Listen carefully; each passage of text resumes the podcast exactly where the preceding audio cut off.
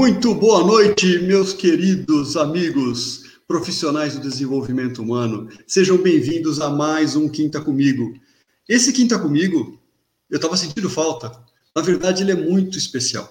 Nós terminamos a primeira temporada há quase um mês atrás, três semanas atrás, e essa primeira temporada foi simplesmente um sucesso. Recheada de conhecimento, recheada de pessoas interessantes, especialistas do nosso mercado.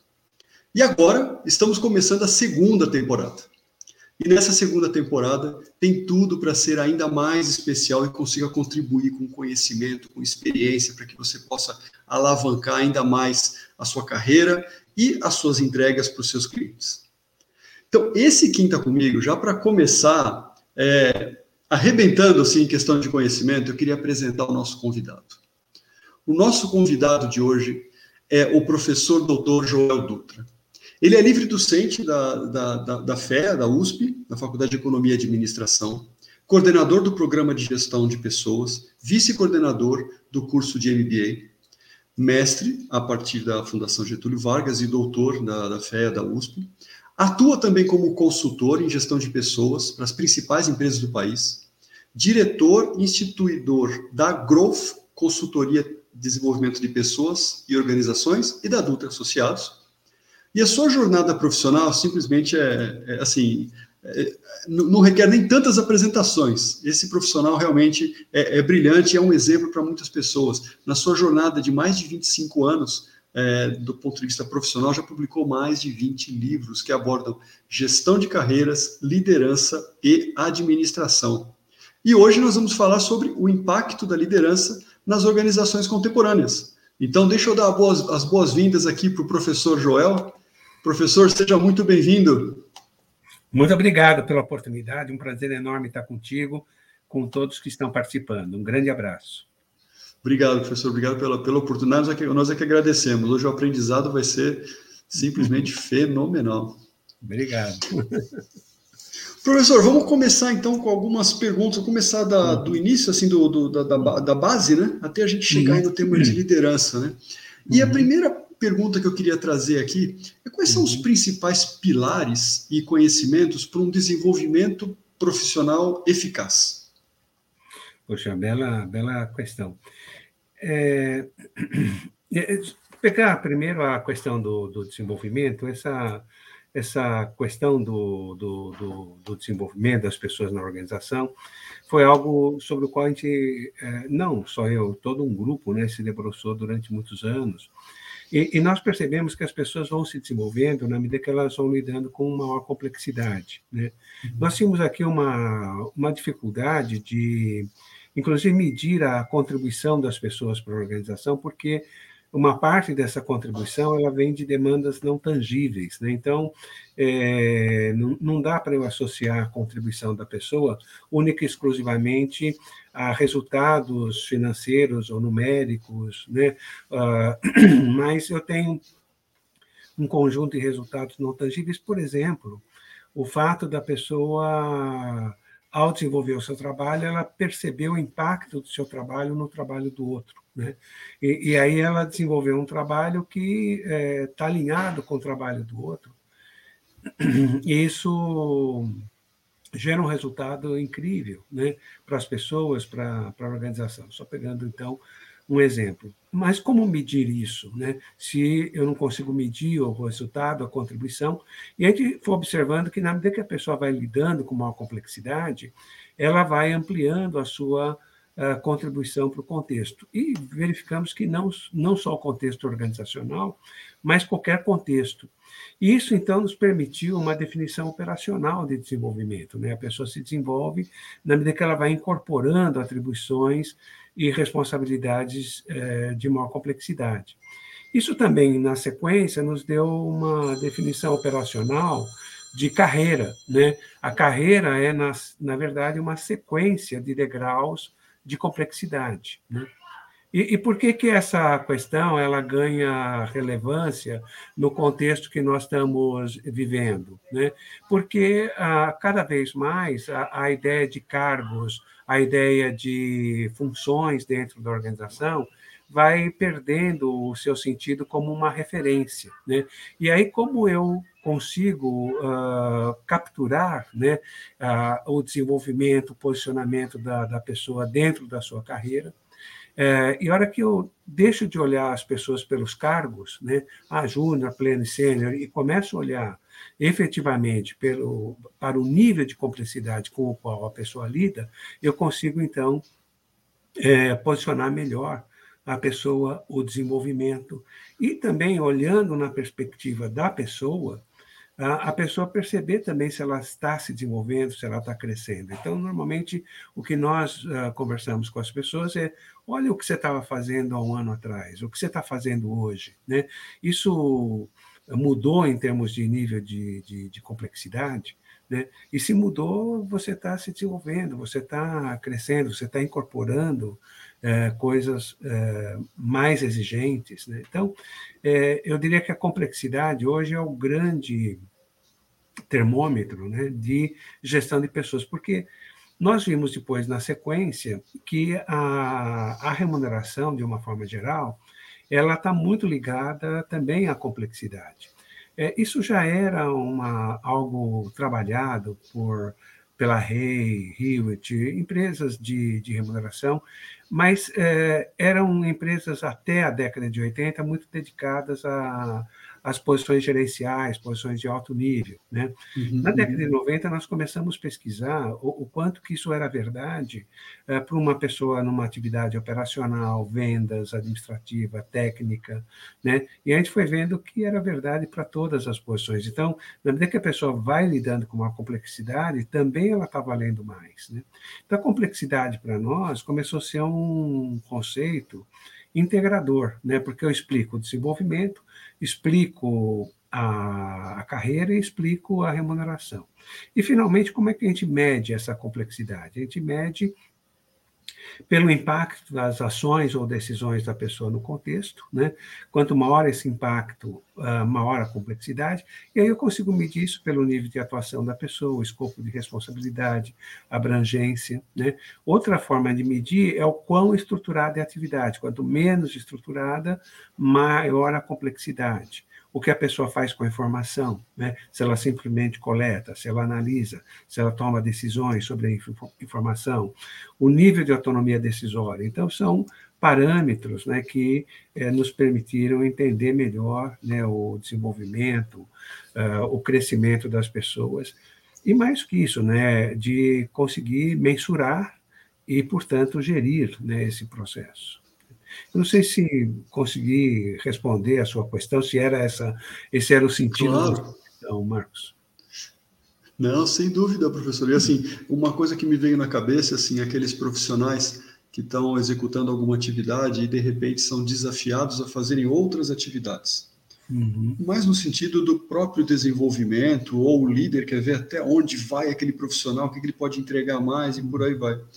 E, de repente, alguns profissionais olham para o próprio escopo de contrato, vamos chamar assim, e falam: não, não, mas isso aqui não é minha atribuição. É. Na verdade, ele está se prejudicando, na verdade, né? No final do dia. É. Exatamente. Porque, inclusive, a gente foi percebendo, Marcos, que dentro desse processo, o, o, o desafio é o grande motor do desenvolvimento. Porque uh, como é que funciona o, o desenvolvimento da, das pessoas? Como é que a pessoa lida com uma complexidade? Ela lida com uma complexidade é, na medida que ela vai percebendo melhor o contexto, né? A, as demandas do contexto sobre ela. E, a hora que eu percebo a demanda do contexto sobre mim, eu consigo dar uma boa resposta. Né? Então, a, a, o, o o elemento que cria condições de você lidar com uma complexidade é a, a, a compreensão que você tem do contexto. É, é, só que, por que, que é difícil de perceber isso? Porque essas duas coisas vão caminhando de forma a, a, harmônica e concomitante. Eu sou desafiado a uma situação mais complexa, para dar conta dessa situação, eu preciso ampliar minha leitura do contexto. Ao ampliar minha leitura do contexto, eu consigo dar é, respostas é, ou lidar com uma complexidade. Então, uma coisa vai puxando a outra. Então, se a pessoa está, vamos dizer, num quarto nível de complexidade, é porque ela tem um nível de compreensão do contexto equivalente. E os desafios, né, em qualquer dimensão, profissional, pessoal, familiar, social, os desafios nos tiram da nossa região de conforto. Né? Então, você, te, você sai da sua região de conforto, E, e você tem que é, buscar uh, uma compreensão maior, uh, mais profunda da realidade. Né? E, ao fazê-lo, você vai é, naturalmente lidando com maior complexidade. Então, uh, o desafio é algo que nos propulsiona, né? é um propulsor do nosso desenvolvimento. Agora, é claro que né, não pode ser um desafio inconsequente, né? é importante que seja um desafio é, que você tenha capacidade, que você esteja em condições de enfrentar, caso contrário, também isso gera efeitos negativos. Ou, se o gestor passa um desafio, o quanto também o gestor está em condições de oferecer o suporte, o amparo necessário para que a pessoa também enfrente, encare esse desafio. Né? Então, são, são aspectos importantes. Né? E, ou a pessoa, ao encarar o desafio, ela vai buscar ajuda, né? ter humildade de, de buscar é, o suporte, a ajuda necessária para o seu desenvolvimento. Mas o desafio é sempre esse motor. Né? Ele nem sempre é confortável, mas ele, ele é importante para o nosso crescimento. Às vezes é bom até para o próprio. É, é importante para o próprio uhum. profissional, né? Quer dizer, entender é. esse contexto todo, né? Muito, muito legal, muito legal, professor. Deixa eu dar boa noite aqui, tem um pessoal entrando aqui. Deixa eu dar boa noite aqui para Kulaf. Boa noite, Kulaf. E já temos algumas pessoas entrando agora, professor. Os atrasados estão chegando agora, mas não tem é. problema. Vamos lá. Professor, e assim, eu, eu tenho uma, uma dúvida, uma, eu vi uma outra live, a gente estava comentando sobre isso também offline. Uhum. É, quando a gente fala de uma organização, né, quer dizer, além do conhecimentos, habilidades e atitudes necessárias aí a um profissional, existem temas relacionados a, a, a uma arena política, uma política interna, né, vamos chamar assim, da, dentro da empresa, né? Uhum. Quais são os principais fatores e desafios relacionados a esse tema especificamente? Poxa, obrigado, Marcos. É essa é uma boa questão. É, quando a pessoa vai assumindo posições de liderança né, dentro da organização, é, nos primeiros estágios, é, são, às vezes, lideranças mais operacionais, lideranças mais técnicas, é, comerciais, funcionais, mas ainda a pessoa ela está muito ligada ao que está fazendo. Né? Então, vamos dizer, eu sou engenheiro e, e, vou coordenar tecnicamente um grupo de pesquisa ou, ou, ou, de trabalhos, de projetos de engenharia. Então, a, a, tem um desafio importante, que é, de repente, assumir esse, esse papel de, de liderança, ganhar essa legitimidade e tudo mais, mas, vamos dizer, ainda, vamos dizer, a minha grande identidade é como engenheiro, né? eu, eu me, me encaro como engenheiro. Tem um determinado momento da, da, minha trajetória, normalmente esse momento é quando a pessoa assume uma gerência tática dentro da organização. Eventualmente, algumas lideranças operacionais podem também viver isso, mas, no, geral, são gerências táticas. E, e, nesse momento, quando se assume uma gerência tática, você tem que é, gerenciar recursos escassos. Né?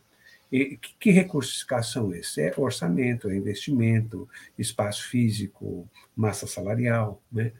É, então, você começa a entrar no que a gente chama de arena política da organização. E é interessante porque a arena política ela é invisível. Né? Não, é, é, é às vezes é muito difícil para uma pessoa que não está na arena política enxergar a arena política. Né? Por isso, em, em muitos momentos, né, a promoção para a posição gerencial gera nas pessoas um choque, né? porque as pessoas ah, não conseguiam intuir, antes de assumir essa posição, é, essa arena política. Né? E além da, da, da, da desse, é, dessa discussão sobre recursos escassos, tem todo um posicionamento de área. Né? É, se eu sou um gerente de qualidade, por exemplo, é, se eu começo a ser muito rigoroso nos meus critérios, vem o gerente de manufatura, o gerente financeiro e querem comer meu fígado. Né? Se eu afrouxo os critérios, vem o pessoal de vendas, marketing e quer comer meu fígado. Então, é, como é que eu vou organizando né, o meu trabalho, a, o meu posicionamento? Né? E esse não é só um posicionamento técnico, né? ele acaba sendo também um posicionamento político. Aí da empresa, onde todas as decisões são tomadas pelo pessoal de finanças, ou aí da empresa, onde todas as decisões são tomadas pela pessoa de marketing, ou pessoal de marketing. Na verdade, as decisões, elas são sempre o consórcio, é, a participação de vários segmentos da empresa. Né? E é claro que há um embate, né? É, não há uma concordância há conflitos naturais, e, e, e esse dia a dia, né, para um gerente tático, pelas nossas pesquisas, representa de 60% a 70% do seu tempo. Né? Então, vejo que o, o, tempo do, do gerente tático está é, é, tá sendo praticamente dedicado a essa arena política. E às vezes uma pessoa de, despreparada, né, ela, ela, ela não consegue fazer essa adaptação com, com facilidade, né? É, então eu, eu sou um, um bom engenheiro e por ser um bom engenheiro eu sou convidado a assumir a gerência técnica e aí ah, vão acontecer alguns, algumas mudanças comigo que pra, na, na, minha vida que vão ser é, muito impactantes. Primeiro, eu começo a entrar na arena política num universo que eu nunca vivi, não conheço, né? tenho que me adaptar, tenho que conhecer, tenho que me inserir. Ao mesmo tempo, é, eu sou expropriado daquilo que eu amo fazer, porque eu não tenho mais tempo para fazer aquilo que eu amo fazer. Então, é, é, esse é o segundo sentimento, tenho um sentimento aí de perda. Né? Eu sinto que eu estou perdendo uma coisa importante da minha vida. Né? E, o pior, né, é até um castigo terrível, né, porque você vai ter que gerenciar uma pessoa que faz o que você ama fazer, né, e isso é terrível, né, então são, são mudanças, né, é, muito profundas que vão acontecer na vida da pessoa e, muitas vezes, é, é, é ou diria que na maior parte das vezes, é de uma forma abrupta, né, quer dizer, você, você vai dormir engenheiro sênior e acorda gerente técnico, né, mas claro que durante a noite você não sofreu uma metamorfose. então vai ser realmente muito difícil. Então, essa arena política ela, é, ela existe né, na, na, nas empresas de uma forma geral e normalmente as pessoas estão muito despreparadas para isso. Né? É, e é, é interessante que as empresas e as pessoas não têm consciência disso.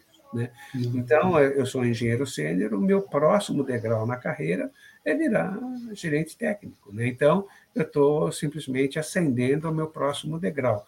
E, na verdade, a minha vida vai mudar muito, vai mudar profundamente. Por isso, a gente encara, né, quando a pessoa assume uma posição gerencial na arena política, né, a gente encara isso como uma transição de carreira. Né? A pessoa está ah, ah, mudando de identidade profissional. Né? É, tal é a, a, a, densidade dessa, dessa transformação, dessa mudança na vida da pessoa. Claro, e é um, e é um grande choque, na verdade, né, professor? Porque imagina, o profissional, algumas vezes o, o líder supremo, ou quem está acima, não sei quem, identifica, poxa, o, o, Marcos trabalha bem com isso, eu vou colocar ele como gerente da área. E, e nesse momento, você perde um excelente técnico, ou um bom técnico, ou seja o que for, e passa a ter um gerente iniciante, né? Um, é. gerente júnior, entre aspas, é. né? Então, é um, é, até gera frustração né, para quem está sendo Sim. promovido, entre aspas, com uma posição dessa, né, professor? Gera, é, é, por isso muitas empresas, isso vem crescendo muito na, na no Brasil, é, começam a estruturar o chamado processo sucessório. Né? Primeiro, uhum. a gente foi percebendo nas nossas pesquisas que é, a maior parte dos fracassos, né, as pessoas que não deram certo na, nas posições gerenciais, foi porque essas pessoas elas não abraçaram a arena política, né? entenderam a arena política como um lugar de politicagem, como uma coisa ruim, né? Então elas não se estimularam a compreender esse novo papel e, e, e se aproximar. Então, um primeiro ponto, né, é você escolher pessoas que estão no momento correto das suas vidas para assumir uma posição gerencial, né? que tem vocação para isso, né? tem legitimidade dentro da organização para isso. O segundo passo é você preparar essas pessoas. Então, é, a, a uma parte desse preparo é expor essa pessoa à arena política, né? sem que ela assuma a posição gerencial. Ela vai coordenar um projeto que tem um componente político, ela vai ter uma delegação para, uh, em algum momento, interagir nessa arena política. Então, ela vai percebendo, ela vai é, se inteirando. Né? Mas é claro que a hora que ela sentar na cadeira gerencial, ela vai ter um choque, né? por mais que ela esteja preparada. E aí entra um outro momento que é importante você dar um suporte a essa pessoa. Né? Claro. As situações assim mais comuns né, que eu tenho observado nas empresas é você designar ou, ou, ter né, um, um colega mais experiente como mentor. Né? Então, ele assume uma mentoria, né? e, e, esse jovem gerente ele, ele tem um interlocutor, né? porque esse é o, o, outro grande problema, Marcos. Você assume a gerência, pegando esse exemplo que você se colocou, né? você uhum. assume ali a gerência, e de repente aquilo começa a te angustiar, né? Porque você, você começa a se sentir ineficiente, incompetente, né? É, sem saber muito bem como lidar com tudo aquilo. E, e, e com quem que você vai falar? Né? Você não vai falar com Exato. os seus subordinados. Né? É, o seu chefe, se você tiver sorte, você tem uma reunião com ele uma vez por semana e ele está te cobrando um montão de resultado. Né? Com sorte. Você vai falar com a sua mãe, com o seu pai, com a sua esposa, com o seu esposo. quanto que eles vão ter condições de te ajudar. né? Então, é, realmente é uma situação muito difícil. Né? E aí esse mentor, ele, é, ele tem um papel muito interessante, sabe? Porque é, ele te insere na, na rodinha, né? porque você também está mudando o seu network, a sua convivência. Né? É, então, ter alguém que te ajuda nesse, nesse momento acaba sendo crucial. Né? Tem pessoas assim mais espertas que ela vai buscar, entendeu? Essa, essa claro, claro, claro. Mas ah, muitas pessoas acham que isso é um atestado de fracasso, é um atestado de, de incompetência. Tem pessoas mais introvertidas que têm dificuldade de fazer isso, né? Então, a hora que você tem um programa mais institucionalizado, ajuda, né? Ajuda as pessoas. Né? Sem dúvida, sem dúvida. Eu tive, eu tive uma, uma chefe uma vez, professor, que falou o seguinte, que a cadeira ela precisa te incomodar. Para você ir para o próximo nível, a cadeira tem que te incomodar um pouco. Eu achei interessante essa teoria que ela trazia, né?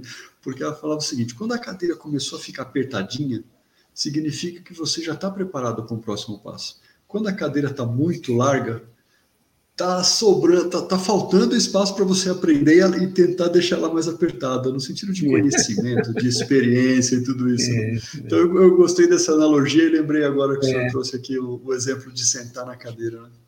Bem, bem interessante. É, é uma bela analogia mesmo. Vamos dar boa noite aqui para o nosso amigo Gustavo. Gustavo, seja bem-vindo. Gustavo sempre presente aqui nas nossas lives, professor, bem, bem interessante. Poxa, boa noite, Cláudia. Bem-vindo. Cláudia, Cláudia, seja bem-vinda. A Cláudia também, sempre boas-vindas. O, o Silvio fez um comentário aqui com a gente, excelente, uma aula sobre estrutura organizacional e tomada de decisões. E, Silvio, você não viu nada ainda, meu amigo, tem bastante coisa para falar. Obrigado. a Culaf começou, mentoria é um caminho promissor. É, não tem jeito, é, é ter a humildade, é saber buscar, é. entender que outros têm outras habilidades em outras Exato. áreas que podem contribuir em todo esse processo, né, professor? Acho que uhum. Exatamente. Legal. E, professor, assim, no caso de, de liderança especificamente, liderança uhum. é um grande desafio para as organizações de Sim. uma forma geral, né? Às vezes é, até se subestima um pouco, uhum. na, minha, na minha humilde visão, é, sobre o conceito de liderança, né? E por isso que a gente trouxe esse tema aqui tão importante para a nossa uhum. equipe, quem está comigo. Né? É. E qual seria a característica de um, de um líder promissor no Brasil? Não sei se existe diferença de mercado, ou uhum. quais seriam as características principais de, de, um grande líder de sucesso? Bela pergunta, Marcos. Olha, o, o, quando a gente começou a pesquisar a liderança, a gente encontrou muita dificuldade de ver qual abordagem a gente usaria, né? Então, a gente começou pesquisando a representação social da liderança aqui no Brasil, foi interessante, mas não trouxe grandes resultados, né? Você vai pegando toda a literatura, ela trabalha muito a, a o líder, o estudo do líder, né?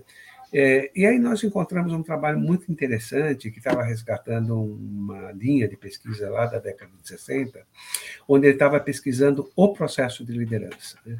E tentando, a partir do processo de liderança, entender o papel do líder e tal. Exatamente porque a gente estava ali na década de 90, numa década de é, muitas transformações, a, toda a bolha da internet, a nova economia, enfim, né, a gente estava vivendo ali um momento é, muito interessante né, no mundo inteiro. E, e, daí a gente achou interessante aquela pesquisa, e, e, principalmente porque esse pesquisador, o nome dele é Mike Wilson, e o Wilson tinha percebido que assim, os líderes de sucesso, ele, eles não, não eram super pessoas, né? eram pessoas normais, comuns, né? e também não tinham feito nada de grandioso, eles tinham feito um conjunto de pequenas coisas que tinham dado bons resultados. E a gente replicou a pesquisa aqui, né? e a gente encontrou o que o Wilson havia encontrado. Né? E foi muito interessante. Né? Então, a, a nossa pesquisa é a, qual é a característica do líder bem-sucedido. Né? É isso que a gente queria encontrar. E o Wilson ele fala que tem algumas características. Por exemplo, você é, ter uma percepção da demanda, da realidade sobre você, sobre a sua equipe, conseguir transmitir isso para a sua equipe e criar um projeto comum. Né? Aí todos os teóricos de liderança já falavam isso. A nossa, a nossa pesquisa queria saber como construir esse projeto comum, que isso que era o nosso interesse. Outra coisa que ele dizia assim, num ambiente ambíguo é, e cada vez mais incerto, é, o líder tem que ser um, uma pessoa que, nessa ambiguidade, ele se pauta pelos valores da organização e, na ausência desses valores, ele se pauta pelos seus valores. Né? Porque o que, que vai acontecer? Esse líder vai se tornar muito mais coerente, consistente ao longo do tempo. E foi muito interessante porque isso ele escreveu lá na década de 90, e depois nos anos 2000 isso começa a ser um mantra, né? A ideia da, da, da do líder coerente, consistente e que passa então segurança para a sua equipe. Né? Outra coisa que ele diz é que é muito importante o líder conseguir propiciar o conhecimento, a troca de conhecimentos, de aprendizagem entre os membros da equipe. Né? E esse é um outro ponto que também é, se mostrou extremamente é, é, presente né, nessas lideranças de sucesso. E, e, e, depois também a literatura sobre gestão começou a, a, a enaltecer isso a partir dos anos 2000. Né? Outra coisa que ele diz, e que aqui no caso do Brasil a gente perde para os americanos, é você preparar as equipes para adversidades. Né? Uhum. Porque se você tem uma equipe e chega uma adversidade, é, se você não preparou a equipe, você corre o risco de perder o controle emocional da equipe. Se você prepara a equipe para a diversidade, quando surgir a diversidade, todo mundo vai ficar estressado, mas cada um sabe o que fazer, e aí você sai da diversidade como equipe mais autoconfiante, é, realizada, né? E mesmo os líderes de sucesso, nós percebemos que eles acham que o, o céu vai ser de brincadeira, não vai ter crise, não vai acontecer nada. Né? Mas o ponto central da nossa pesquisa foi uh, o que o Wilson falava de manter as pessoas focadas no que é essencial. Né? E o Wilson não dava muitas pistas, né? então nós achávamos, quando a gente foi para o campo, achávamos que o essencial seriam os objetivos estratégicos da organização, a sua visão, a sua missão, ele estava totalmente errado. Né?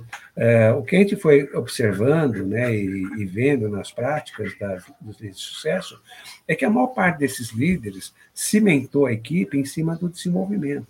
Né? É, e a ideia era assim: não importa se a gente vai para cá ou para lá. Né? Importa que a gente vai tirar partido disso para a gente se desenvolver individualmente e como time. Né? E uma característica desses líderes de sucesso que me chamou muito a atenção, né, porque a gente pesquisou também outras lideranças, é que esses líderes de sucesso, eles desafiavam toda a equipe. Né? Isso é importante porque é, uma coisa que a gente verificou que a maior parte dos líderes brasileiros eles se apoiam em uma ou duas pessoas da equipe, né? Aquelas pessoas que poderia chamar de descascadores oficiais de abacaxi, quer dizer, tudo que é abacaxi vai para aquelas pessoas. Né?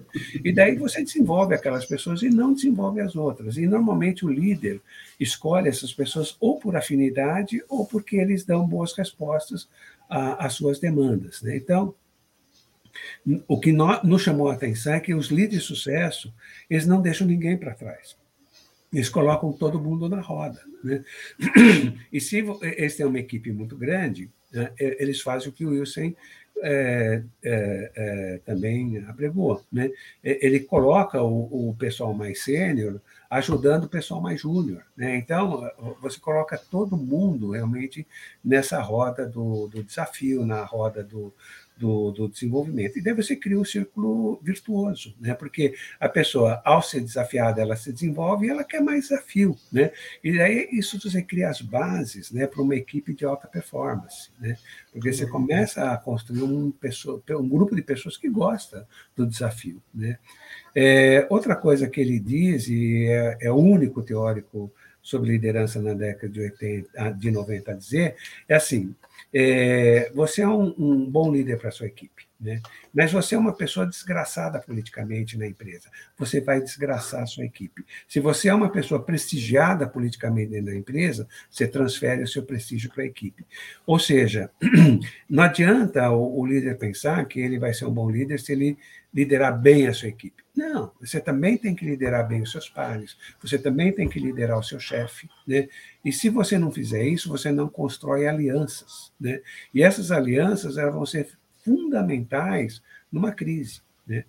E eu diria para vocês que a tendência do nosso líder é se esconder, né? A tendência do nosso líder é trabalhar em feudos, né?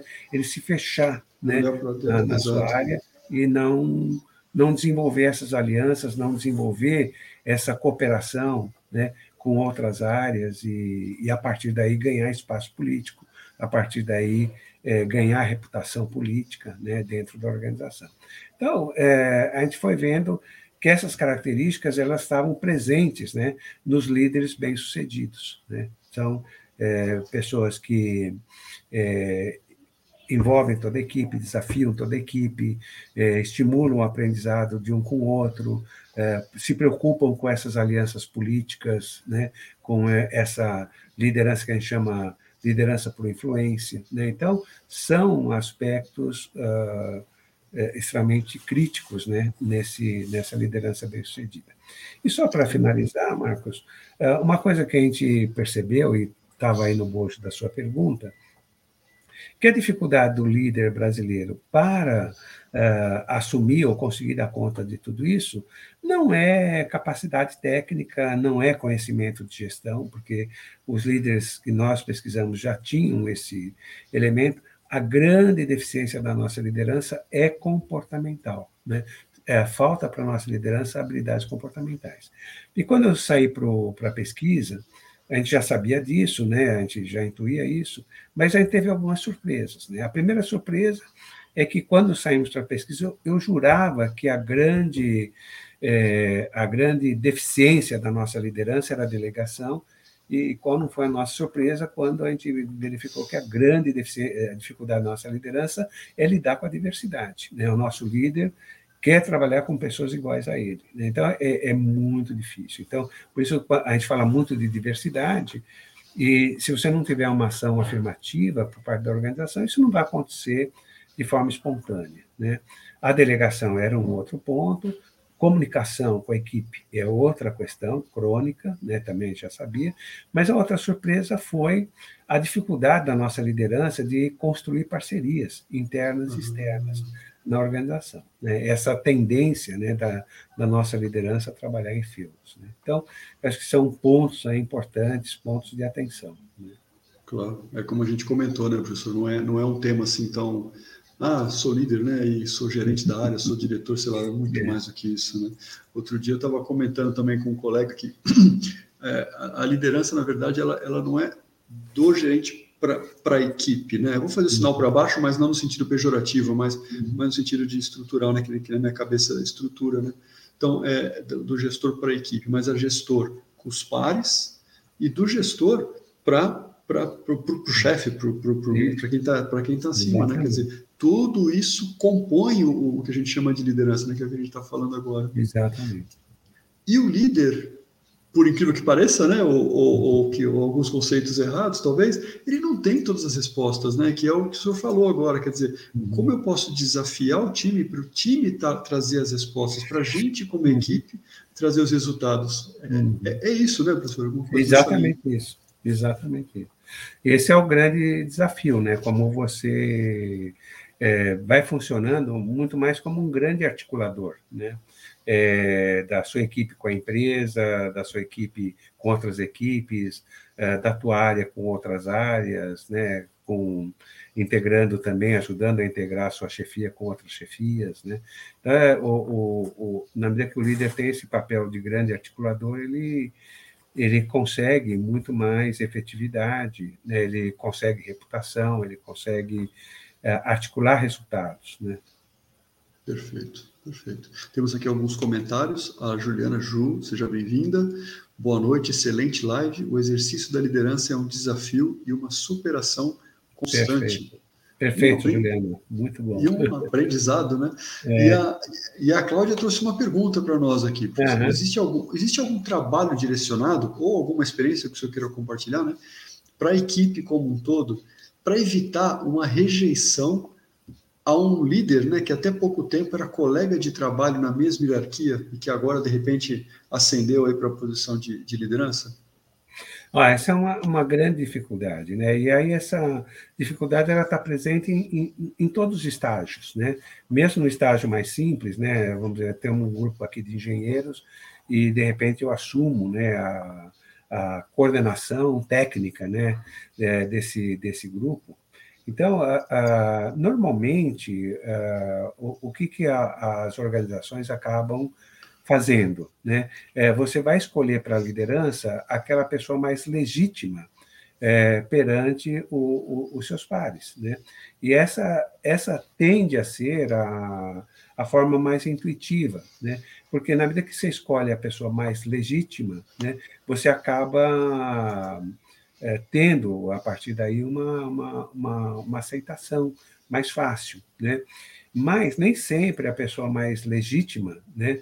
Então eu sou o melhor técnico, é, nem sempre a pessoa legítima nesses parâmetros ela vai ser a, a pessoa mais indicada para a liderança, a pessoa com mais recursos, né? Para a liderança. Então isso pode realmente gerar é, problemas, mas é, é, há um processo aí de, de, de ganhar legitimidade, né? em, em qualquer é, situação. E, é, e, essa é uma provação inicial muito pesada. Só pegando um exemplo, é, a gente está, nesse momento, ajudando uma, uma grande empresa de varejo na, na formação é, de gerentes é, gerais de loja. Né? E então a, tem toda a identificação dessas pessoas, essas pessoas são preparadas, né? elas têm um, um estágio, né? É, em lojas, é, junto com os gerentes gerais, né? E depois, na hora que elas assumem a, a posição, daí tem todo um, um apoio. E eu estava nesse nessa conversa com uma das gerentes que assumiu a loja, ela falou, puxa, eu é, fiquei quatro meses, né, como assim próxima de um gerente geral de loja, assumindo algumas atribuições, e até achei que estava bem, que estava pronta. Mas a hora que eu sentei na cadeira, nossa, que que baque, que terrível. E os meus gerentes, né, normalmente esse pessoal tem um gerente de operações, um gerente de vendas, os meus gerentes são mais velhos que eu, né, tem mais tempo de casa, né, e aí a primeira dificuldade foi ganhar legitimidade junto a eles, né, porque não foi um processo simples, fácil, né, de, de conquista, né, e essa, esse, esse, e aí, é, novamente, é, onde a pessoa precisa de ajuda, onde a pessoa precisa de suporte. Né? Ela começa a encontrar um ambiente totalmente diferente, com muitos desafios, com muitas provações. Né? E essa aprovação é uma aprovação é, difícil, né? e você colocou muito bem, Cláudia, muito obrigado. Que legal, excelente. Quer dizer, vamos colocar ele desafios, colocar situações, em estágios ou aprendizados que ele possa desenvolver e ganhar essa legitimidade. Uhum. Legal, bem, bem interessante. É. Se eu quer complementar mentor, alguma coisa, fica por, Não, por isso que o mentor ali ajuda muito, né? Você ter um interlocutor com pessoas mais experientes, né?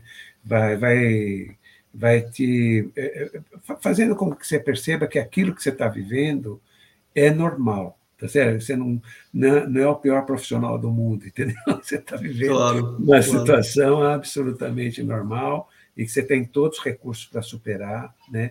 Mas é, é, esse momento inicial ele é muito difícil e não é incomum as pessoas entrarem ou, ou entrarem num, num, processo leve de depressão. Né? É, então, por isso que é muito importante esse suporte. Né? Que legal. A aula, a, a Cláudia aqui agradeceu. Que aula, obrigado, professor. Obrigado. É, eu também agradeço, está sendo muito bom. E, professor, pegando esse gancho que o senhor falou agora, é, sobre, sobre ter um mentor né, próximo, tal, eu imagino que é, o processo de desenvolvimento dessa liderança, é, é, eu imagino que seja um conjunto, um conjunto de, de, de, de ações, né? Quer dizer, eu imagino que tem alguns treinamentos de forma tradicional ou, ou passiva, ou como a gente tem, colhendo informação, é, a exposição que o senhor comentou agora. É, o senhor acha que, por exemplo, é, profissionais hoje de, de mentoria, coaching, é, recursos humanos, enfim, de uma forma geral, contribui também com esse desenvolvimento? Como que eles podem contribuir nesse processo de desenvolvimento do profissional da, da liderança? Olha, de, de, muitas formas, Marcos. É, eu acho que cada vez mais né, você é, precisa desse suporte. Né? Mas é, esses processos de orientação, a, a, a, literatura ela é muito confusa, né? a própria literatura. Né? É, e a prática também ela, ela ficou é, é, com, com, muitas variáveis, muitas variantes é, de procedimentos, de processos e, e nomes. Né? Então, ah, no começo dos anos 2000, a gente começou é, buscar na literatura e nas práticas organizacionais a, a separação, né? o que, que é mentoring, o que é coaching, o que é counseling, né? É, o papel e, e, tudo mais. E, e, e para a gente isso foi muito esclarecedor. Né? Então, ah, normalmente o, o, o mentoring né, está muito associado à ideia é, de você ajudar a pessoa a uh, que está eh, iniciando, que está eh, começando algum tipo de atividade, a essa pessoa se consolidar, né? E, e, e normalmente o mentor ele está muito associado a, a, uma orientação mais comportamental, né? De você não é uma orientação técnica, né? É uma orientação mais comportamental. Existe o lado da orientação técnica, né? É, normalmente, esse lado da orientação técnica a gente chama de tutoria. Né? A tutoria é uma orientação mais técnica, mais metodológica, é o que, por exemplo, eu faço com os meus orientados de mestrado, doutorado, pós-doutorado. Isso, ah, é, esse, essa orientação é uma tutoria, né? e não uma mentoria. Né? Então, a mentoria está mais ligada mesmo a aspectos comportamentais. Normalmente, a mentoria é muito mais interna, né? pessoas mais experientes auxiliando pessoas menos experientes dentro do próprio contexto organizacional, uhum. para auxiliar nessa leitura né, da, da cultura, do contexto e tudo mais. Mas eu posso ter uma mentoria vinda de fora, né? uma mentoria profissional, uma mentoria que ajude né, a pessoa nessa construção uh, do seu espaço. Né? É, quando nós fazemos uma mentoria, vamos dizer, para pessoas jovens, né, que estão iniciando a, a vida profissional, normalmente a, a, o fio condutor da mentoria é a carreira. Né? As pessoas pensarem a carreira a partir é, do mentor. Quando a gente está falando da mentoria é, nesse momento em que a pessoa está iniciando, dentro da arena política, né? então a, a o, o, fio condutor da mentoria é muito mais esse dia a dia, né? o enfrentamento desses desafios é, por conta da sua novidade. Né? E, acho que isso é muito importante, e, e, por isso que eu, é, é importante a gente fazer a diferenciação do counseling e do, do coaching. Né? O counseling é diferente do coaching e da mentoria, é, não é um processo, é uma coisa mais episódica. Né? A ideia do counseling é que ele entre no momento que a pessoa está em crise. Né? Então, normalmente, o counseling pega uma pessoa é, desestruturada, né? ela não está rígida emocionalmente. É, quando eu falo do mentoring, quando eu falo do coaching, eu sempre pressuponho né, que o orientado é uma pessoa rígida emocionalmente, né? ela está em condições de absorver aquele conhecimento. Né? A, a pessoa que vai para o counseling é uma pessoa que está num momento de crise. Né? Ou ela está em crise por conta da, da carreira, e aí eu, eu, eu coloco quatro momentos mais típicos né, da, do, do counseling, né, é, a, até algumas pessoas chamam de vocational counseling ou career counseling, né, é, é quando a pessoa está iniciando a sua vida profissional, né, e aí a, as pessoas elas não têm ainda uma identidade profissional construída e elas estão construindo, né, então elas estão muito perdidas, né, nesse nesse momento, né, e elas precisam de muita ajuda, né, eu, eu pegar exemplo, eu tenho uhum. alunos que estão no último ano chegam para mim e falam eu odeio administração eu não sei o que, eu vim fazer aqui, né? Mas o cara escolheu. Daí você vai analisar, é uma pedrinha no sapato, né? É, mas está tudo ruim. Né? Daí você tira a pedrinha do sapato, fica tudo bom, né? Assim, fica mágico. Né? Só para contar um caso assim que acho que é emblemático na minha vida, eu tenho um amigo que aos 12 anos decidiu que seria médico, né? Daí fez medicina, fez residência em otorrino, começou a clinicar e descobriu que não gostava de gente, né? E daí ele entrou em crise, né? Como o médico não gosta de gente, eu não posso ser médico e tal. E daí ficou um ano assim, sem saber o que fazer da vida, né? E daí descobriu o seguinte, que ele adorava a medicina, o que ele não gostava era da relação médico-paciente, né? Daí fez residência em patologia, hoje é um grande médico patologista. Então, é, esse é o ponto, quer dizer, não, não é fácil para a pessoa que está iniciando a vida profissional perceber isso. Né? E aí a, é muito mais uma orientação vocacional do que de carreira, porque não dá para falar de carreira, porque a pessoa não tem ainda uma identidade profissional. Daí, outros três momentos vão ser importantes. A hora que a pessoa está num processo de transição de carreira. Né? Uhum, então, ela está uh, eh, mudando a sua identidade profissional e é um momento muito delicado muitas vezes a pessoa precisa de um suporte muito bom, né? Ou a pessoa está numa fase de consolidar sua carreira, né? E ela precisa de orientação, né? Uh, ou ela está vivendo alguns dramas é, fora do contexto, né? Ou vamos dizer, o contrato psicológico dela com a empresa foi rompido, ou uma mãe na primigesta, né? Ela está tendo a primeira maternidade, como ela lida com a maternidade e a vida executiva, pegando exemplos, né, de, claro, de, de claro. momentos assim mais mais delicados, onde a pessoa naturalmente pode viver uma crise. Né? Então, o, o aconselhamento, ele normalmente ele está pegando a pessoa em crise e a hora que termina a crise, acabou o aconselhamento né? Quer dizer, acabou o counseling, né? Então é, é, muito importante isso. E normalmente as empresas colocam isso na mesma na mesma panela do coaching, né? E isso gera muitas vezes uma visão distorpada do coaching, né?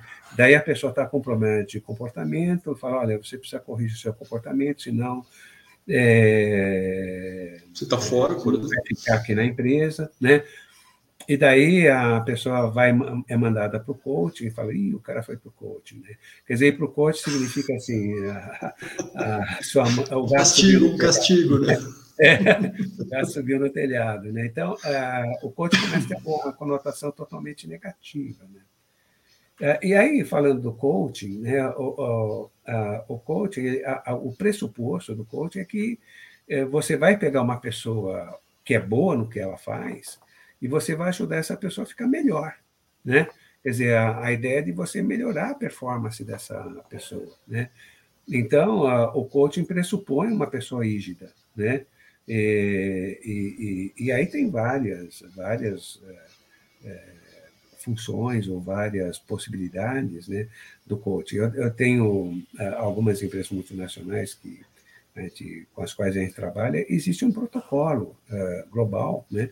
A pessoa assume uma a presidência de uma empresa, por exemplo, aqui no Brasil, né? e é mandatório que essa pessoa tenha um coach. Né? E, e, qual o papel desse coach? Não é simplesmente ser um interlocutor, né? mas ajudar essa pessoa, de repente, a entrar no network né? de dirigentes empresariais brasileiros, por exemplo. Tá certo? Daí o coach ajuda essa pessoa, de repente, a abreviar um caminho que ela demoraria um tempão para percorrer, né? E, então, é, aí tem um papel diferente, né? É, se é um coach para um grupo mais estratégico da organização, enfim, qual, qual é o objetivo do coach? E aí, por conta dessa natureza do coaching, o coach sempre é um processo tripartite, né? E isso é interessante, porque os outros processos são bipartites. Né? Aqui você tem o coach, o coach e a empresa. Né? A empresa, normalmente, é ela que é, define a, a agenda é, do, do, processo de coach. Claro que a relação entre coach e coach ela é absolutamente confidencial, ela fica uh, ali entre os dois, mas a agenda né, do, do coaching é uma agenda definida pela empresa. Né? Então, é muito importante também de compreender uh, uh, que é uma natureza completamente diferente. Aí, é, novamente, eu pressuponho aí uma pessoa rígida né, no, no, no coaching, pronta para receber a, a, contribuição que o coach pode é, é, trazer, né, o coaching, o processo de coaching. Né? Então, é, é, acho que é importante fazer essa distinção, né? É, porque, inclusive, é, é, dentro do, do, mercado, você tem excelentes profissionais de counseling que não são tão bons coaches, né? E ao contrário, né? Então, como é que você vai, é, de repente, é, trazendo isso, trabalhando isso, né? Dentro das nossas organizações? Né? É verdade, é verdade. E, e, obrigado por todo esse esclarecimento, porque uhum. é, o senhor tem toda a razão, né?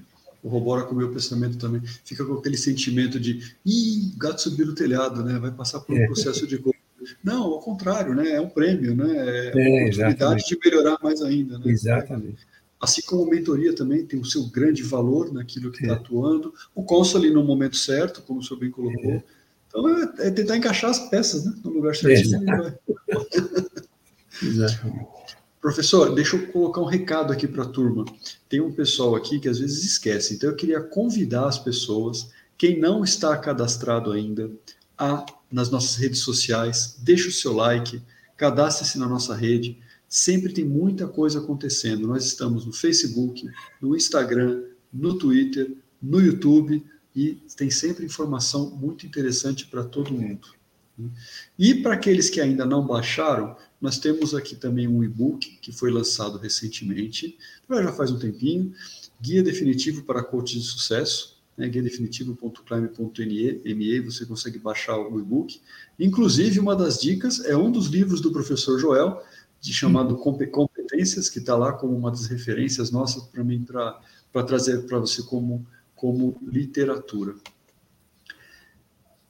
já fiz o meu jabá aqui, professor. o Marcos Rodrigo, obrigado, professor Joel Dutra. Ah, eu já estou agradecendo desde a, hora, desde a hora que eu entrei aqui antes da, da live, Marcão. Professor, para quem está querendo é, entender um pouquinho mais, ou de repente iniciar na parte de conhecimento, ou começar a se aprofundar um pouquinho mais sobre o tema liderança, que, que o senhor recomenda, assim, em questão de literatura? Eu sei, poxa, tema super abrangente, muita informação, tem, assim, é, é, autores fantásticos, né? O que, uhum. que, que o senhor pode sugerir aí para a nossa, nossa audiência, para a gente começar, para começar ou começar ou aprofundar mais no, no tema? É, é, eu gosto muito de um, de um trabalho desenvolvido pelo Daniel Goleman e o Daniel Boiatsis, né?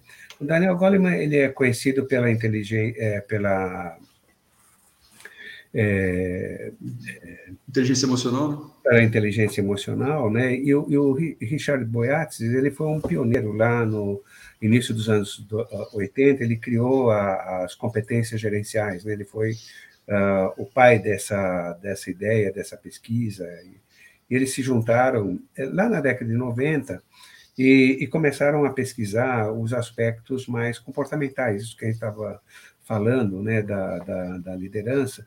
É, o livro, é, primeiro foi um artigo na Harvard, depois foi um livro chamado Primal Leadership. E aí, para o Brasil, eles traduziram o poder da inteligência emocional, né, primal leadership. Mas a, esse o poder da inteligência emocional foi mais para chamar por causa do Daniel né?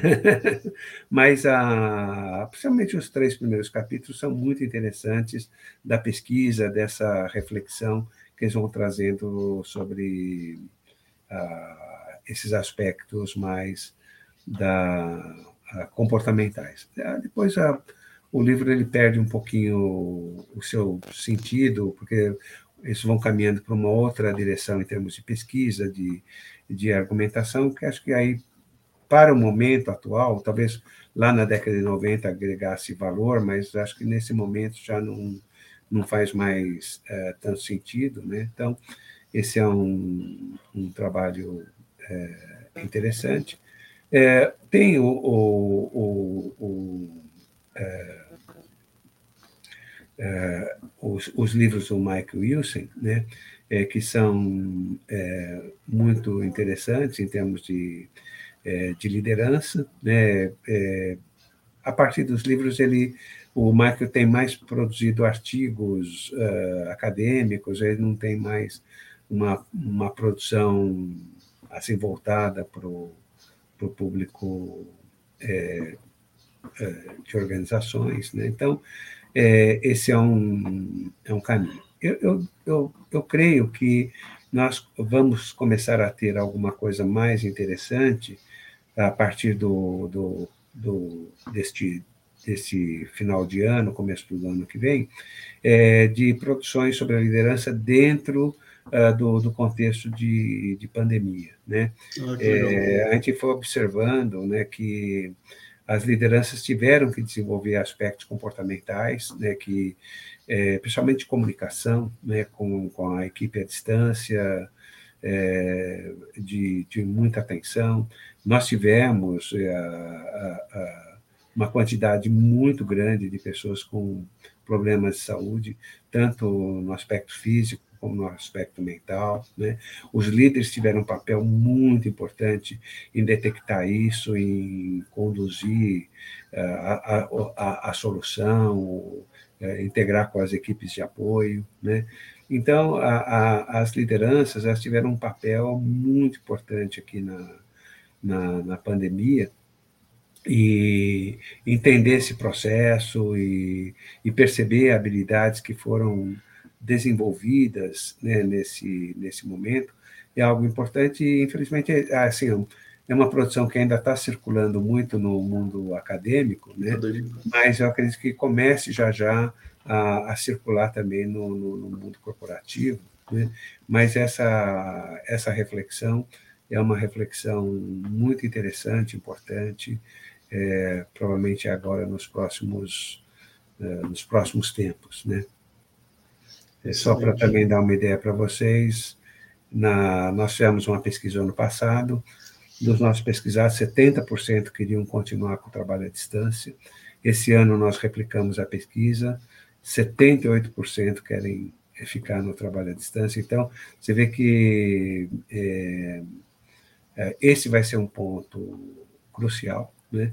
E eu diria assim, também só para uh, compor esse quadro, Uh, o Brasil é, tem uma carência muito grande de profissionais é, técnicos e profissionais qualificados. Nós vimos isso no boom econômico ali de 2011, 12, 13, a falta de gente. Nós não formamos quadros. Né? Se nós tivermos um aquecimento econômico, é, nós vamos sentir isso. Em alguns segmentos a gente já sente. Né? Uhum, uhum. E, e, uma questão crítica né, dentro de um quadro de maior competição pela mão de obra, vai ser a capacidade de atração e retenção das empresas. Né? As empresas que oferece, oferecerem né, esse trabalho híbrido né, é, vão ter vantagens competitivas na atração e retenção. Então, eu, eu não vejo muita solução senão nós caminharmos realmente para o trabalho híbrido né, na, no, no futuro. E, novamente, aí a liderança tem um papel muito importante. Sem dúvida, sem dúvida. Professor, obrigado pelas dicas. Queria, queria aproveitar, porque o nosso tempo, infelizmente, passa muito rápido e vai, vai acabando. Eu queria agradecer muito, agradecer pelo seu tempo, pela aula, por todo o ensinamento que o senhor trouxe no dia de hoje. é, o senhor já tem cadeira cativa aqui no Quinta Comigo, então, não, então quando for publicado esse tema, ou quando o senhor achar prudente, vamos trazer ele para o Quinta Comigo também, que vai ajudar bastante. E queria agradecer muito pelo, pelo seu tempo, pela dedicação, enfim, eu sei que é tarde, a sua agenda não é tão simples assim da gente ah, Obrigado. encaixar. Um privilégio estar aqui, Marcos. Obrigado pela parceria, pelas perguntas, pela participação do pessoal. É uma delícia estar aqui. É, é, como você falou, essa hora voa, né? Muito é gostoso. Obrigado pelo espaço, pela, pela oportunidade, Marcos. Fiquei muito lisonjeado com o convite. Eu que agradeço, professor. Agora eu vou falar com o pessoal e já já a gente volta, acho que off. Ok. Tá bom? Obrigado, professor. Um grande abraço. Obrigado. Tchau, gente. Obrigado. Uau, gente! Mais uma, uma grande aula. Já começar a segunda temporada com o professor Joel Dutra nos dando a honra de participar. Excelente, excelente. Eu estou aqui simplesmente extasiado. É um tema que a gente poderia ficar aqui falando e apaixonado pelo tema durante horas, mas nosso tempo acabou e agora a gente tem que se preparar já para a próxima live. E a próxima live também nós temos um, uma novidadezinha. Nós vamos trazer aqui um grande parceiro, começamos uma grande parceria com a Solids e nós vamos falar sobre perfis comportamentais. Então eu queria convidar você já para ficar atento aí para a próxima live, vai ser simplesmente sensacional também, tá bom? Espero que vocês tenham gostado e a gente se vê na próxima semana. Então, até logo, até mais, boa noite, tchau!